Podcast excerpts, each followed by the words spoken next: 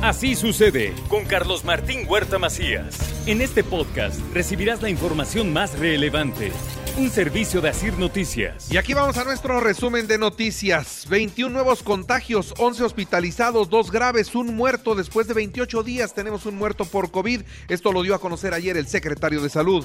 21 casos nuevos en comparación al día de ayer. Tenemos 618 casos activos ambulatorios y hospitalizados distribuidos en 25 municipios. En lo que respecta a la hospitalización en todo el sector, 11 pacientes hospitalizados, dos de ellos con ventilación asistida. En lo que respecta a las defunciones, lamentablemente una defunción el día de ayer también le informo que reportan 10 contagios entre el personal del ayuntamiento, contagios de COVID y bueno, pues obligatorio. A partir de hoy es obligatorio el uso de cubrebocas. Así lo dicta el decreto y así se cumplirá, dice el presidente municipal. Su casa y que no tienen ninguna necesidad de hospitalización. Afortunadamente se encuentran bien y no tenemos ahorita detectada un área dentro de la administración en donde se esté propagando estos contagios. El día de ayer el secretario de Administración ha girado los oficios correspondientes. En tanto, en la Arquidiócesis de Puebla dieron a conocer que van a reforzar nuevamente los protocolos sanitarios en los templos para que también se eviten los contagios. En otras noticias, la verificación vehicular se mantiene sin cambios. Habrá una fuerte campaña de difusión para que la gente acate esta instrucción. Así lo da a conocer el gobernador del estado, Sergio Céspedes Peregrina. Estamos en la misma ruta, el mismo programa, está, como se había establecido todo, vamos a dar seguimiento con ello. Le voy a pedir a la secretaria eh, Beatriz que se genere una campaña aún más fuerte para poder difundir todo y que haya una claridad perfecta en dónde y cómo aplica cada uno de los programas para que nos ayuden ustedes a difundirlo, por favor, si son tan amables. Y ahora pongan mucha atención porque el Ayuntamiento de Puebla podría implementar ya las arañas, los inmovilizadores para aquellos vehículos que estén mal estacionados en el área de parquímetros, así que abusados. Y una muy buena noticia, se confirma, anuncia el Ayuntamiento de Puebla el desfile de Reyes, será el 4 de enero a las seis y media de la tarde y esperan 50 mil personas. De compartir chocolate caliente y rosca la niñez espera con ansia la llegada de Melchor, Gaspar y Baltasar aquí presentes. Les invitamos a los padres de familia que también vengan, vengan al centro histórico con todas las actividades culturales. También vengan y traigan a sus hijos a depositar sus cartitas que estarán estos depósitos los patrones que incumplan con el pago del aguinaldo podrían tener multas hasta por 481 mil pesos. La fecha vence el 20 de diciembre. 17 mil jubilados de la sección 23 del Sindicato Nacional de Trabajadores de la Educación no han recibido el pago de bonos. Esto es lo que denuncia Alejandro Ariza, secretario general. Mientras inicia el ISTEP el segundo periodo de ingreso de residencias médicas del 19 de diciembre al 31 de enero. El Congreso de Puebla aprueba la ley de ingresos de los municipios incluye el DAP e incluye el DAP también para la ciudad de Puebla y también salió adelante las reformas al Poder Judicial. El DAP no, no, representa la verdadera carga sobre los bolsillos de los ciudadanos. Estamos hablando que a nivel federal se aprobaron miles de millones de pesos en impuestos a la población, que nuestra población de escasos recursos paga IVAs en sus Coca-Colas, en sus pingüinos, en sus gansitos y en muchos de los productos procesados. Y el DAP es la compra a lo mejor de tres Coca-Colas de un albañil. Pues ahí tiene usted lo que explica el diputado Jorge Estefan Chidiac. La Fiscalía General del Estado investiga para dar con los responsables de la muerte de tres mujeres en Huitamalco y uno ayer en Xonacatepec. Por cierto, también eh, se presentó una situación de inseguridad.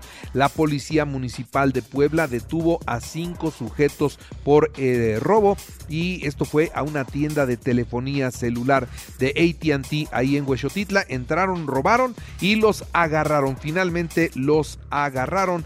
Esto es el reporte que nos da a conocer la autoridad. Bueno, por otra parte le doy a conocer yo también sobre el accidente de un tráiler chocó y mire, lanzó a un barranco a un autobús AU. Esto fue en la autopista México-Puebla en el kilómetro 49 con dirección a la capital del país. Y estabilidad, sí. Sergio Céspedes garantiza estabilidad para Puebla. Esto lo considera el presidente del PRD, Carlos Martínez Amador. Pues bueno, yo creo que aquí las decisiones en Puebla las debemos de tomar los poblanos. En este caso, el Congreso, en el Congreso están los representantes de los poblanos y fue ahí donde se tomó la decisión. Por eso celebramos que lo hayan hecho, que se hayan puesto de acuerdo, que haya sido prácticamente por unanimidad. Eso manda un mensaje muy, muy poderoso hacia afuera. Por la estabilidad de Puebla, los pronunciamientos político-partidistas serán hasta el próximo año, así lo da a conocer el presidente municipal Eduardo Rivera. El tema de la encuesta o el tema de la reelección, yo quisiera opinar en este momento que dadas las circunstancias políticas por las cuales estamos atravesando en el Estado, yo platicaba que es importante ahorita ayudar a tener una estabilidad política en el Estado. En Atlisco, la seguridad pública de Atlisco brinda ya también acompañamiento bancario, mientras que en San Andrés Cholula, el presidente Mundo Tlategui inauguró la rehabilitación integral del stand de tiro en materia de seguridad de San Andrés Cholula. Y la Secretaría de Cultura invita a visitar la exposición Descubriendo el Vaticano. Esto es en el Museo Barroco. La entrada es gratuita. Y bueno, hoy inicia el invierno, ¿eh? A las 3 de la tarde con 48 minutos el solsticio de invierno llega, la temporada más fría del año. Con la sexta ola de COVID-19, México ya alcanza 7.190.702 personas contagiadas. La mayor parte de los casos estuvieron presentes entre la población de 18 a 29 años de edad. Detienen a Antonio Oceguera, operador logístico del cártel Jalisco Nueva Generación y hermano del Mencho, el mero mero jefe del cártel. Así fue detenido en Tlajomulco, en el estado de Jalisco. Cayó pues un pez gordo.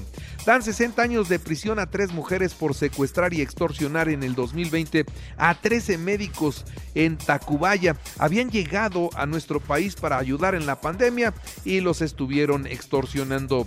El presidente de la República no descartó que el atentado contra Ciro Gómez Leiva sea un autoatentado. Sí, así como usted lo escucha, el presidente piensa que Ciro Gómez Leiva planeó todo para atentar contra su vida. Eso es lo que el presidente considera. Y bueno, pues ahora 177 periodistas le exigen al presidente cesar el hostigamiento.